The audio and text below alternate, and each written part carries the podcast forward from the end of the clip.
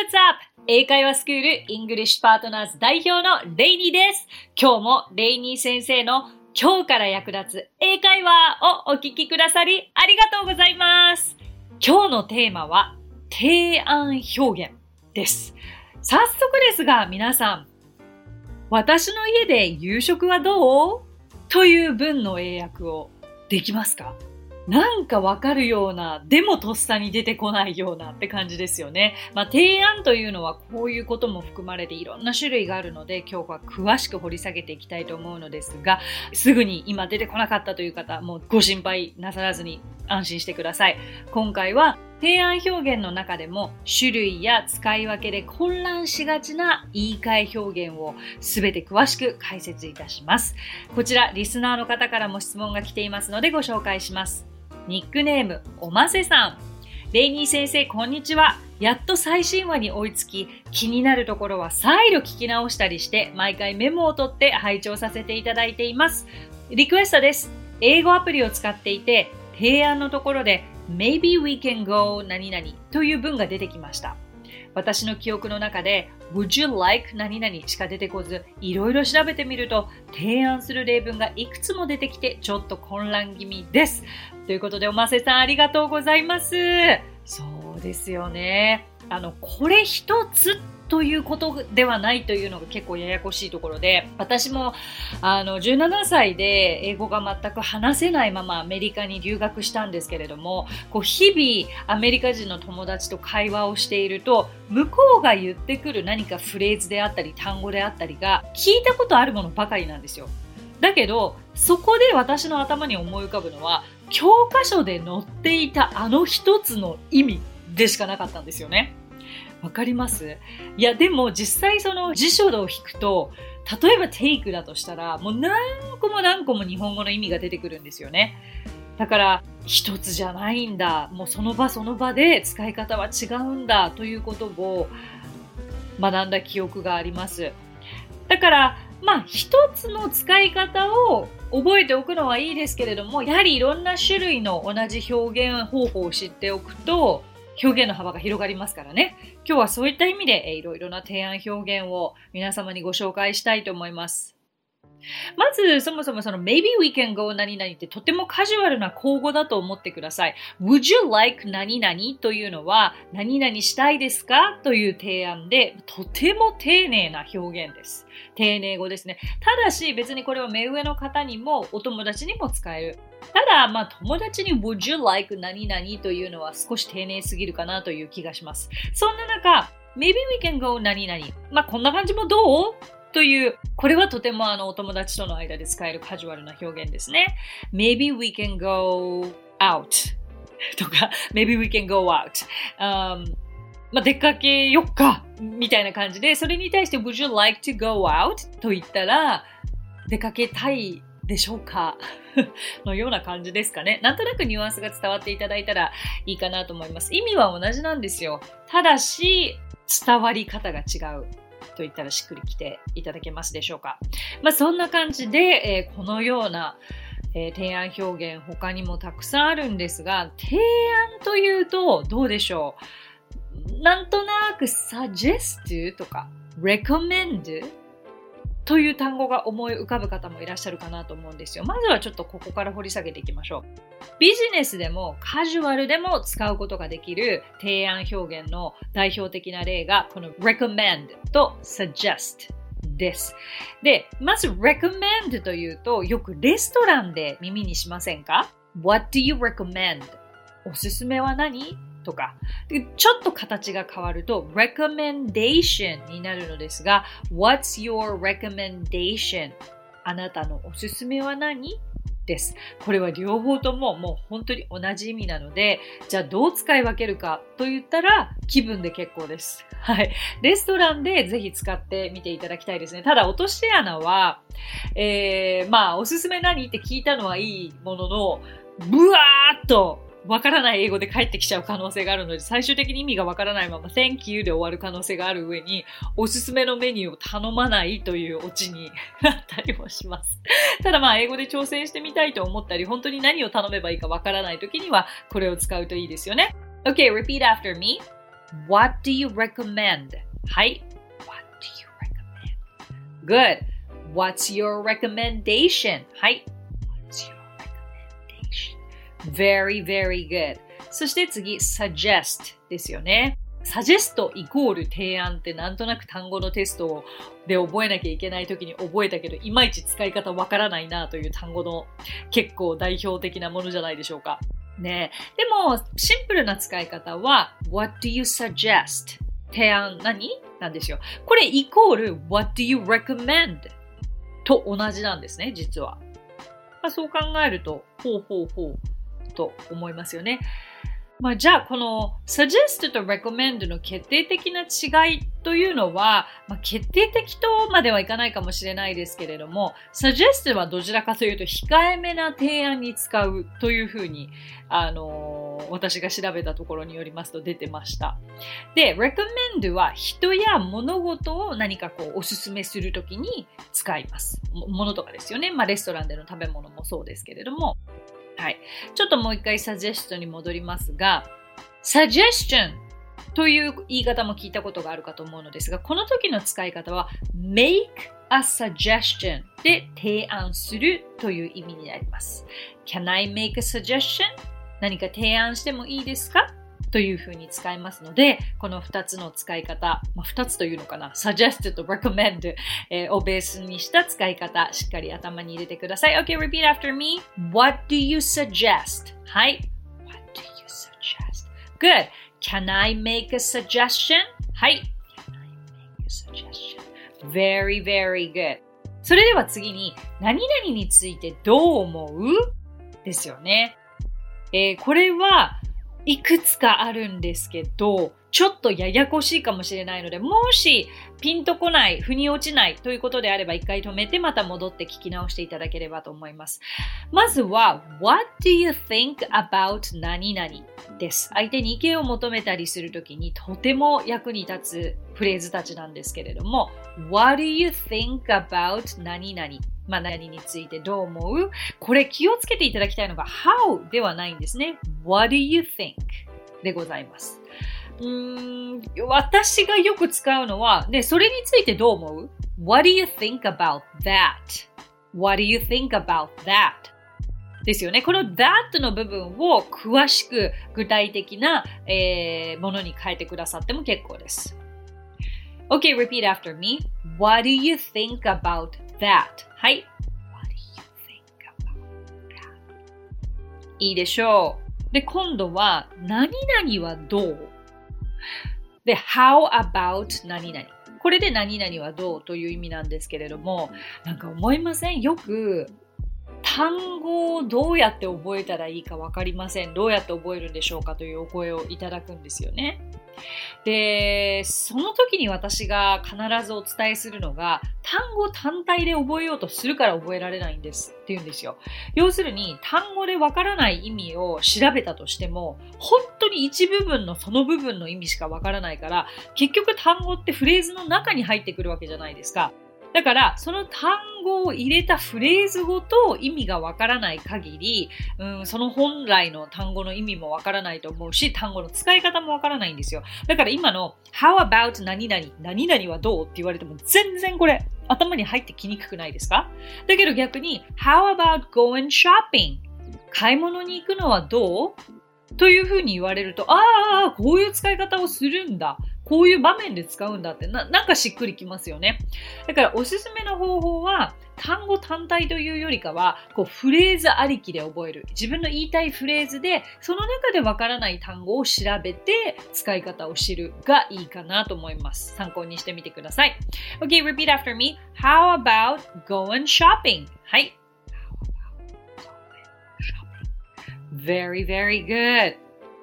じゃあ次は、今度また、what about が出てくるんですよね。これも何々はどうという意味なのですが、さっきと違うのは、what about の後は名詞か人が来る。ということで、例えば、はい、ここですよ。さっきの冒頭で、私の家での夕食はどうというクイズを皆様に出しました。えー、これですよね。What about dinner at my place? What about dinner at my place? うん、このなんかいろんな初めての表現があるかもしれません。What about dinner? なんて言うんだ。あとは私の家でが at my place。え、place って場所って意味じゃないのって思いますけど、my place でこう私の場所、つまり家ということになるんですよね。頭に入れてください。Okay, repeat after me. What about dinner at my place? はい。Very, very good. それが、例えばその人を入れる場合、え、彼どうしたの？とか、まあ、彼はどうしたのまあ、彼はどうなの？って聞きたいときかな。これ、What about him? とか、What about Mary? そう、メアリーはどう？とか、こういうときに使います。なんとなくでいいんですよ。最初から、わ、すっごいわかりやすいっていうようなカテゴリーでもないんです、ここ。本当にこういう微妙なカテゴリーは、使ってみて肌で感じていただくのが一番いいかなと思います。今いくつかご紹介した中でも、これは使いやすいと思うものと、微妙だなと思うもの両方に分かれたと思うんですよ。全部が微妙だなっていう方はいらっしゃらないんじゃないかなと思うんですよね。なんかこう、たくさんフレーズはお伝えいたしますけれども、その中で自分ごとにできるフレーズだけをまずは練習してみてくださいね。So far, so good? OK。もう少しお付き合いください。今日たくさん用意してるんですよね。それでは、次。これおすすめなんだけど、これはなんか何とも言えない微妙な感じなのが、何々してみればどうよ？という提案です。はい。相手に何々してみれば、何々すればどうと提案するときの表現で why don't 何々とか why doesn't 何々を使ってどうして何々しないの？イコール何々してみればいいじゃない になるともうややこしい。これはね、あのもう直訳をして理解しようとしないでいただきたいんですよね。どちらかというともう英語をそのまま感覚として得ていただきたい。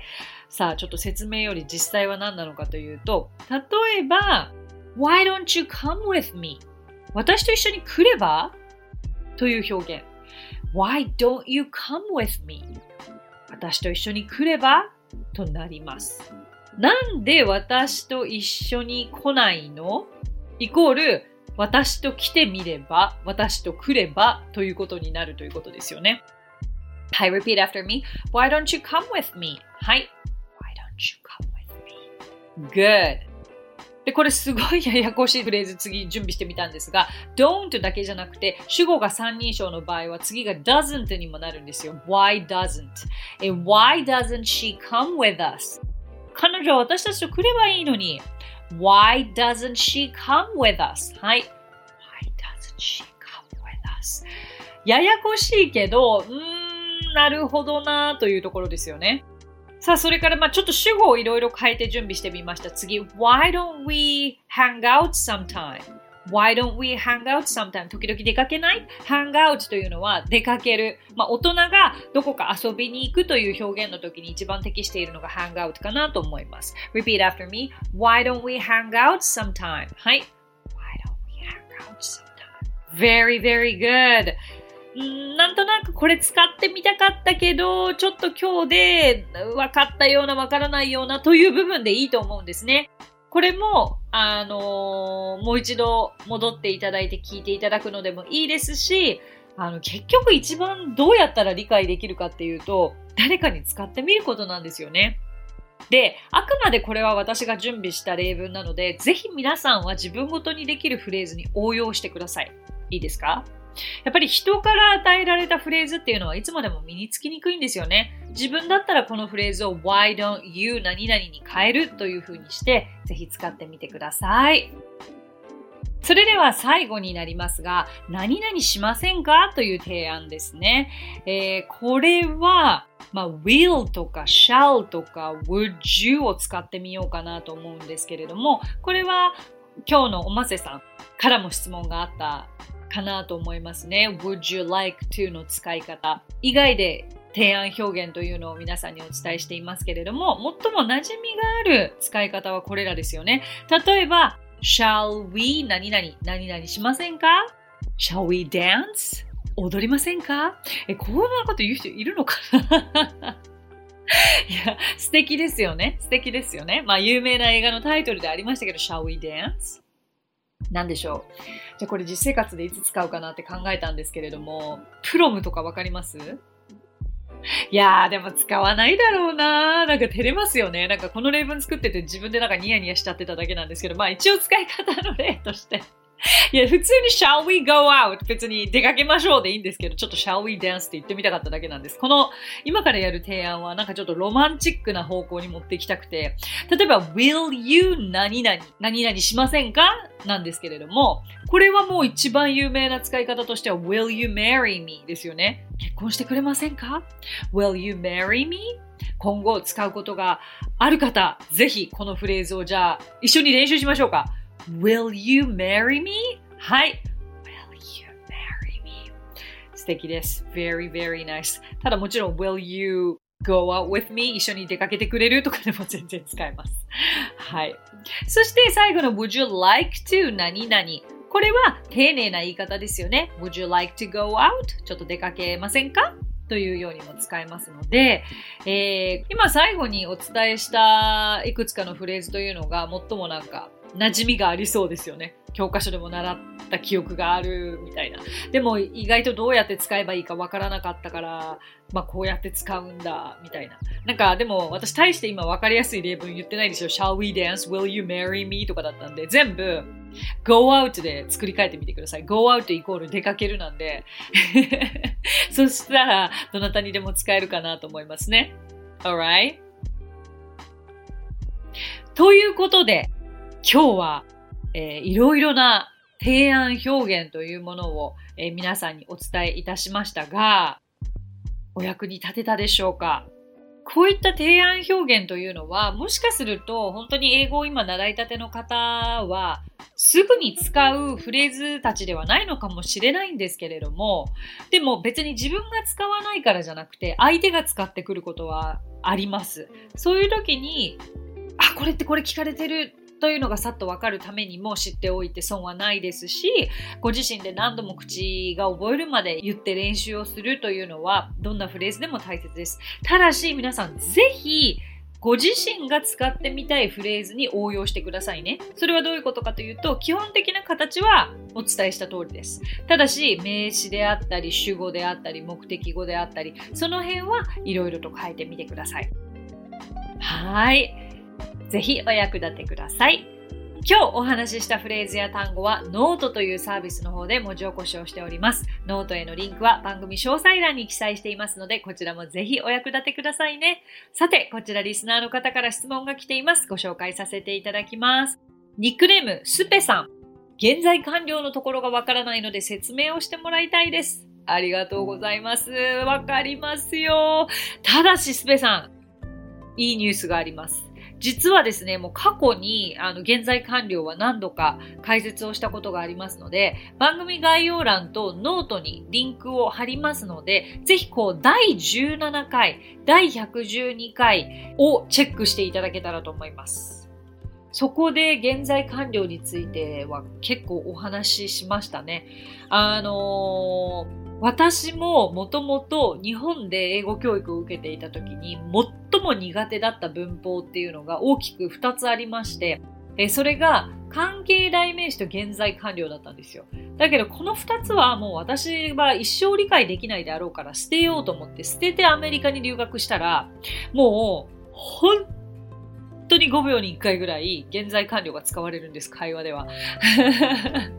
5秒に1回は大げさですけど。やっぱそのぐらい当たり前に会話に出てくるから、あ、これは無視できないと思って理解せざるを得なかったので、まあそんな全く理解できなかった私が理解して解説している内容なので、まあそこそこご理解していただきやすく話しているのではないかと思うので、ぜひ参考にしていただければと思います。現在完了が一度腑に落ちるとかなり表現しやすくなりますね。英語が使いやすくなるかなと思うのでおすすめです。さて、この番組ではご感想やリクエストなどお待ちしております。番組詳細欄にあるリンクよりお気軽にご投稿ください。そして Apple Podcast ではレビューもできますので、こちらにもぜひレビューを書いてもらえると嬉しいです。それでは最後に今日のあれこれイングリッシュ。はい、皆さん、えーあれこれイングリッシュをご存知ない方は、ぜひ検索していただきたいんですけれども、あの、私が代表を務めている英会話スクールイングリッシュパートナーズの講師たちが出演している、もう毎日生きた英語フレーズを発信している、えー SNS のチャンネルなんですね。で、そこではもう動画でも見ることができますので、その中で私も発信しているものをここでもご紹介させていただきたいのですが、えー言いにくいフレーズはこのように練習すると言えるようになるよということで、今日は It wasn't that bad そんなに悪くなかったよをスラスラという練習方法です。いきましょう。声に出して練習してみてください。It, it wasn't that bad.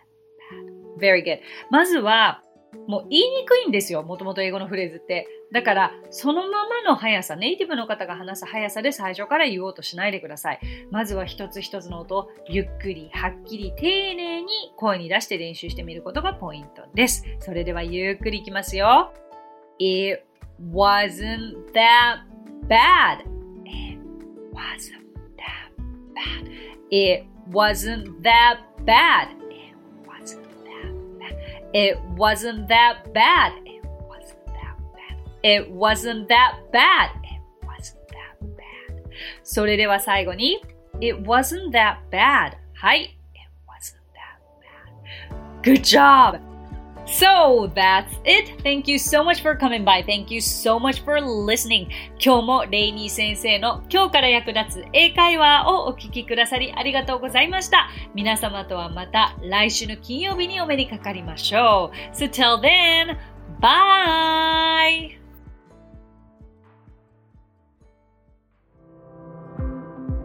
さあ、ここでレイニー先生の活動を紹介させてください。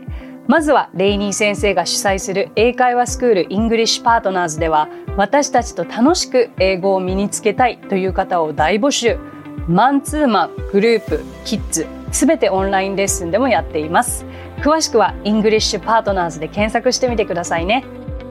その他1分で見る英語辞書動画あれこれイングリッシュや毎週水曜日22時より YouTube ライブにて生英会話レッスンなども行っています。ぜひそちらの方もチェックしてみてください